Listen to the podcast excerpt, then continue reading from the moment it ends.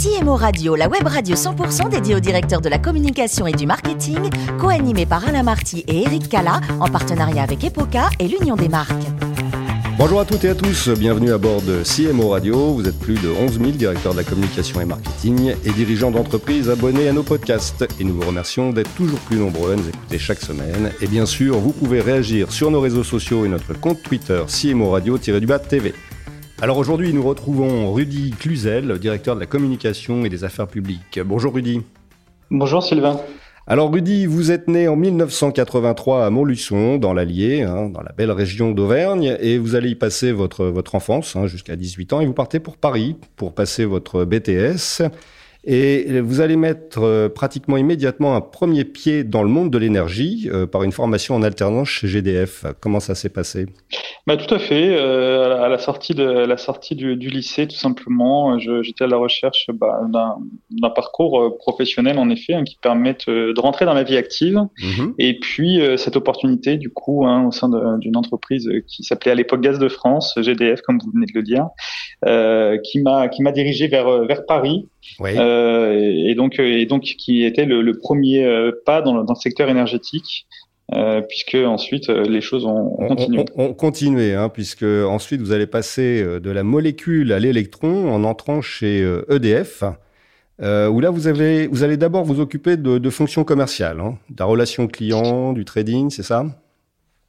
Alors exactement, plusieurs postes. Euh, tout a commencé en, en 2000, 2017 euh, et donc du coup, euh, d'abord en effet de la relation client. C'était l'époque de l'ouverture des marchés. Euh, donc pour les particuliers, euh, j'ai passé quelques années au sein de cette, cette direction commerciale. Et puis ensuite, j'ai rejoint une équipe, en effet, comme vous venez de l'évoquer, qui, qui elle traite toutes les activités de trading et de marché d'électricité. Et donc j'ai passé également à peu près une, à peu près quatre ans au sein de cette, cette direction. D'accord, c'est ça. Vous faites à peu près 4-5 ans chez EDF, hein, puis vous allez euh, bifurquer euh, dans une agence. Alors comment on dit OR, ORE ORE. ORE. opérateur de réseau énergétique. D'accord. Et là, vous allez plus vous occuper de la gestion data. Hein. Mais en, fait, il y a tout à, tout à créer, hein, je crois, quand vous arrivez. Oui, tout à fait. Alors en fait, là, c'est une, une, une, expérience assez enrichissante et très intéressante dans un parcours euh, comme le mien, puisque là, on part d'une feuille blanche. C'est-à-dire que cette agence aurait, qui est une initiative en fait à la, qui vient de la part des, des réseaux de, de distribution d'électricité et de gaz, voit le jour. Euh, il y a tout à créer. Il faut mettre en, en relation et créer des synergies entre l'ensemble de ces acteurs. Euh, L'objectif étant de, de, mettre à disposition des données énergétiques pour les collectivités locales, territoriales. Et donc c'est une c'est une super aventure puisque donc quand on passe d'une feuille blanche, il y a tout à créer et c'est extrêmement enrichissant et stimulant. Ouais, là vous allez rester deux ans et demi, je crois c'est ça? Voilà, je reste, je reste deux ans et demi au sein de cette structure, voilà, et donc euh, ensuite, euh, et, et, que je. Oui, vous allez travailler sur l'optimisation des, des, moyens de production, si je comprends bien, en fait, hein, pour, pour globaliser. Oui, alors euh, exactement. Il y, a, il y a, en effet le, ce travail à réaliser euh, au sein de cette agence et donc du coup euh, des, des, process à mettre en place et des, des, échanges, des rites et des rythmes à créer avec l'ensemble de, de, ces interlocuteurs. Mhm. Et en effet, je m'occupe de, de, ces sujets-là. D'accord. Et donc là, ensuite, après ces, ces deux ans et demi chez Auré, vous allez rejoindre l'UFE, d'abord en charge des relations institutionnelles et vous allez ensuite, on va vous ajouter ensuite une seconde casquette, hein, qui est la fonction donc de directeur communication. Euh, comment ça se passe l'arrivée à l'UFE? Et c'est quoi d'abord bah, L'arrivée à l'UFE, ah oui, alors qu'est-ce que l'UFE L'UFE, c'est une fédération professionnelle. C'est l'Union française de l'électricité.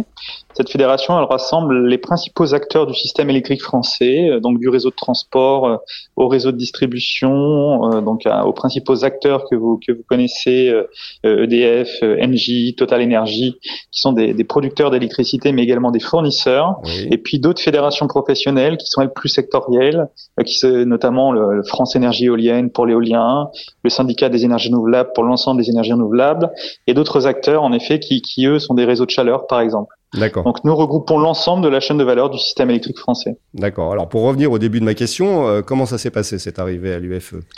Bah, Cette arrivée, déjà, elle se passe dans un contexte particulier, puisqu'elle se passe quelques mois avant la période Covid. Oui. Euh, et, euh, et, donc, en effet, c'est une, c'est une arrivée en fait qui se passe, qui est extrêmement intense, hein, puisque mhm. donc je, je, découvre une nouvelle activité, les relations institutionnelles, donc relations parlementaires principalement dans un premier temps, puis ensuite les relations gouvernementales. Et donc, ces relations, encore une fois, se passent dans un contexte particulier, puisque période Covid. Oui. Et, et, je souhaite le rappeler, hein, les, services publics de l'énergie étaient extrêmement mobilisés durant la, la crise Covid, hein, puisque donc l'énergie étant un bien vital, il était extrêmement important d'être mobilisé et de pouvoir être en interaction avec euh, donc du coup les institutions euh, afin de faire en sorte que les Français puissent bénéficier de l'énergie. Ça paraît simple à dire aujourd'hui, mais dans un contexte Covid, c'était assez complexe en effet à mettre en œuvre. Aussi bien en interne, j'imagine, aussi euh, qu'en externe. Hein. Euh, alors, et, concrètement, alors votre rôle quand vous arrivez et votre rôle aujourd'hui, comment comment il a évolué? Qu'est-ce que vous faites exactement au sein de l'UFE? Alors mon rôle quand j'arrive en fait en 2019, comme je le disais, c'est principalement euh, focus sur les relations euh, parlementaires. Ensuite, il a évolué en effet plus récemment et aujourd'hui j'ai donc euh, une casquette qui a déjà une casquette de, de j'ai un management auprès d'une équipe opérationnelle mhm. euh, et donc en effet il y a un volet communication et un volet affaires publiques, donc avec des relations gouvernementales, parlementaires et l'administration. Euh, dans une fédération comme la nôtre, moi j'aime parler d'influence. C'est-à-dire que mon objectif, c'est de faire en sorte de pouvoir proposer des évolutions réglementaires législatives, euh, donc euh, au niveau français ou au niveau européen sur les sujets énergétiques. Oui. Et également d'utiliser des moyens d'influence pour valoriser les propositions qu'on peut formuler. En l'occurrence, la presse, les médias ou d'autres vecteurs donc qui reste à, déterminer. D'accord. Et comment ça se passe concrètement? Alors, ça veut dire que vous travaillez sur un tronc commun euh, de tous les acteurs du, secteur de l'énergie, et ensuite, euh, euh comment, comment, comment on travaille sur la communication au sein, au sein d'une telle fédération? Parce que un, producteur comme d'énergie comme EDF e ou comme Total Energy ne, ne, communique pas de la même manière. Comment on fait s'entendre les, les acteurs entre eux? Bah, tout simplement, je dirais, on les, on les fait s'entendre autour d'objectifs communs. L'objectif commun, c'est l'atteinte de la neutralité carbone à l'horizon 2050. Euh, ça, c'est un objectif qui est partagé au niveau européen et bien entendu qui, qui, qui s'impose du coup euh, au niveau français. Ensuite, différents acteurs ont des stratégies différentes pour atteindre cette neutralité carbone. Certains sont plus avancés que d'autres et n'ont pas la même histoire. Euh, nous, notre, notre travail au sein d'une fédération professionnelle, c'est de se réunir autour d'objectifs communs mhm. et de faire en sorte, par exemple, qu'on sorte le plus rapidement des énergies fossiles. C'est le message que l'on porte au sein de l'Union française de l'électricité et ce, en s'appuyant sur l'électricité décarbonée, nucléaire, énergie renouvelable, donc l'éolien, le solaire, l'hydraulique, mais également les réseaux de chaleur, comme j'évoquais tout à l'heure. Et donc, voilà, c'est autour de ces messages forts, en fait, qu'on se réunit et qu'on a un consensus aujourd'hui pour pouvoir porter dans le débat public des propositions qui permettront d'accélérer le développement des, énergies que je viens de citer. D'accord. Et en, revanche, l'UFE est, assez peu connu du grand public. Euh, il n'y a pas, y vous n'avez pas de velléité un jour de, vous faire davantage connaître, de, montrer justement un petit peu tout ce, qui s'y passe et tout le travail qui, est fait pour euh, améliorer euh, euh, bah, énergétique le rôle d'une le rôle d'une le rôle d'une fédération professionnelle c'est d'accompagner en fait ses membres hein, dans un premier temps et de porter les messages institutionnels que je viens d'évoquer. On n'a pas forcément vocation à être mhm. présent auprès du grand public. En revanche, aujourd'hui, on voit que les Français sont de plus en plus euh, je dirais, sensible euh, au sujet climatique et énergétique, avec une, une vraie, euh, d'ailleurs, euh, complémentarité hein, des deux sujets. je pense que l'opinion, voilà, des, des, des, jeunes générations notamment, a, a beaucoup évolué ces, ces, dernières années sur le sur le sujet. Et donc, en tant que fédération, on n'a pas forcément vocation à être présent comme ça sur le devant de la scène. D'ailleurs, nos membres le font très bien eux-mêmes. En revanche, on peut être là pour accompagner certains messages. voilà, encore une fois, aujourd'hui, je pense que tout le monde a compris quel est le rôle que joue et que jouera l'électricité dans nos vies aujourd'hui et demain euh, dans un contexte de changement climatique. Oui, oui, c'est évident. Alors aujourd'hui, l'UFE, c'est combien de personnes? Alors aujourd'hui, l'UFE, c'est une vingtaine de personnes, principalement basées à Paris, mais également des personnes qui sont basées à Bruxelles. D'accord. Et l'actualité, alors, c'est qu'est-ce qui se murmure dans, les couloirs euh, de l'UFE en ce moment? En ce moment, l'actualité est extrêmement riche. J'ai envie de dire comme d'habitude, euh, puisque c'est quand même maintenant de nombreuses années que, que l'énergie est au cœur de l'actualité, mais elle est extrêmement riche. Pourquoi? Premièrement, euh, on a au niveau européen un, un, agenda extrêmement intense en ce moment, avec une réforme du marché européen de l'électricité qui est actuellement en, en discussion, hein, donc avec un agenda extrêmement resserré, afin de faire en sorte que l'ensemble des Européens puissent bénéficier d'une électricité qui soit abordable, compétitive, aussi bien pour les industriels que pour les clients particuliers sur l'ensemble de la chaîne de valeur dans les années à Ça, c'est un agenda européen.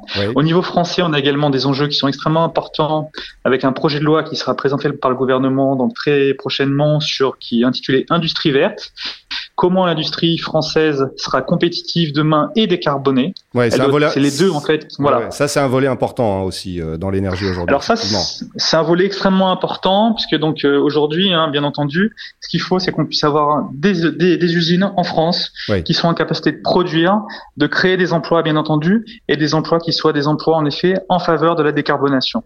Euh, et donc euh, aujourd'hui, nous au sein de l'UFE, en effet, on formule plusieurs propositions. D'ailleurs, c'est le sujet de l'actualité du jour euh, et qui nous permettra de, de pouvoir être présent euh, du coup dans, dans, ce contexte euh, législatif dans les mois à venir. D'accord.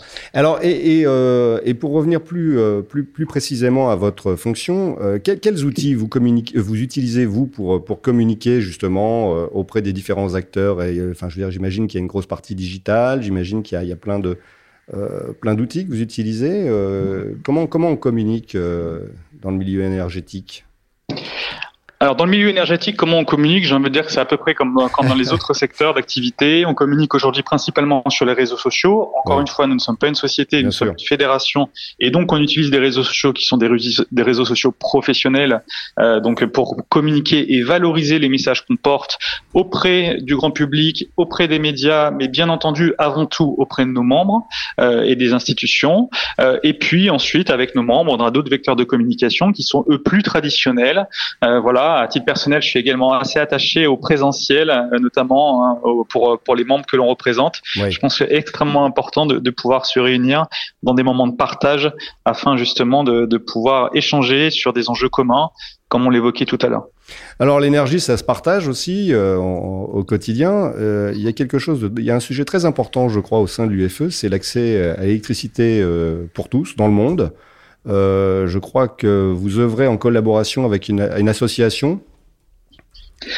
Oui, tout à fait. Alors historiquement, hein, bien entendu, euh, l'UFE, comme plein d'autres fédérations professionnelles, je, je, tiens à le souligner parce que nous ne sommes pas les seuls et c'est tant mieux.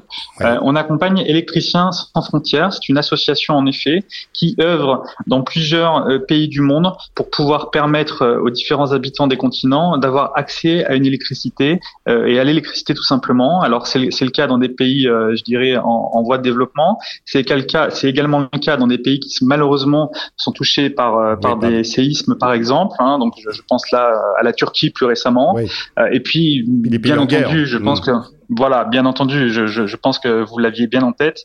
C'est en effet le, le, cas dans les pays en guerre et les pays limitrophes également. Euh, et donc aux portes, aux portes hein, de, de, de, à deux heures de Paris, hein, si on dit les choses clairement. Exactement. Euh, là aussi, et où dans des dans des moments très particuliers, notamment les Ukrainiens n'ont pas accès à l'énergie, et donc ESF, Électriciens sans frontières, est présent notamment euh, pour pouvoir euh, accompagner les Ukrainiens dans leur accès à l'énergie. D'accord. Et c'est concrètement, ça se passe comment? C'est euh, on envoie des groupes électrogènes on... Comment comment ça se produit? Eh ben ouais, c'est tout à fait ça. Concrètement, c'est cette association en effet en interaction d'ailleurs avec bien souvent avec les le, les organisations gouvernementales. Hein, là aussi, il faut le il faut le souligner. Euh, envoie des groupes électrogènes. Donc ça peut être des dons de matériel euh, par des entreprises qui sont membres, notamment certaines de l'UFE. Euh, et puis là aussi, c'est important d'en parler. Des personnes qui sont engagées et qui vont sur place, euh, qui donnent de leur temps euh, pour pouvoir en effet euh, faire en sorte que ces groupes électrogènes puissent fonctionner. Allez, pour parler un peu plus légèrement, quand on a l'électricité, ça nous permet de cuisiner. Euh, Rudy, je crois que vous avez un plat référence, euh, me semble-t-il, qui est le bœuf bourguignon. Alors, vous nous donnez la recette? Ah, je, je, je, peux vous donner la recette, mais je pense que comme on l'évoquait tout à l'heure, le plus simple, c'est le plus simple, c'est d'aller sur sur sur internet et d'utiliser le digital justement. Et, et je pense qu'il y a des très bonnes recettes référencées. Euh, oui, alors un plat référent, je ne sais pas. En tout cas, c'est un plat d'enfance, et je pense qu'on a tous justement référence à, à nos plats d'enfance préparés par nos mamans ou par nos grands-mères. Euh, et donc, en l'occurrence, j'ai essayé modestement de reproduire la recette euh, de ma de, de ma maman. Et, donc, en l'occurrence, j'aime bien cuisiner le bœuf bourguignon à la maison. Je, je vous le confirme. D'accord. Eh ben, écoutez on viendra, on viendra un, un, de ces jours déjeuner chez vous pour, euh, pour euh, Avec vérifier tout cela. Et côté rêve de gosse, alors c'était, c'était quoi votre rêve d'enfant? C'était d'être pompier ou finalement électricien?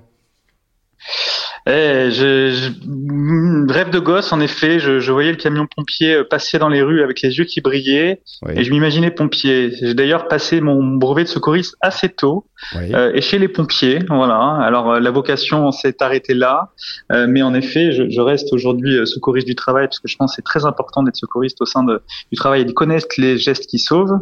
mais le, le, rêve de gosse était bien de celui d'être derrière le, le, volant du camion pompier, mais j'ai envie de dire comme de nombreux enfants, je pense. Oui, oui, oui. Puis vous êtes euh, finalement quand même un peu le pompier de l'énergie aujourd'hui, hein, Rudy.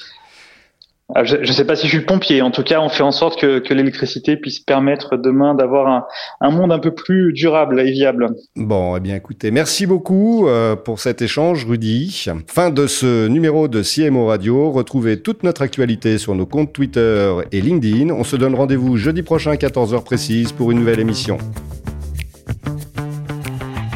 de la semaine de CMO Radio, une production B2B Radio.tv en partenariat avec Epoca et l'Union des marques.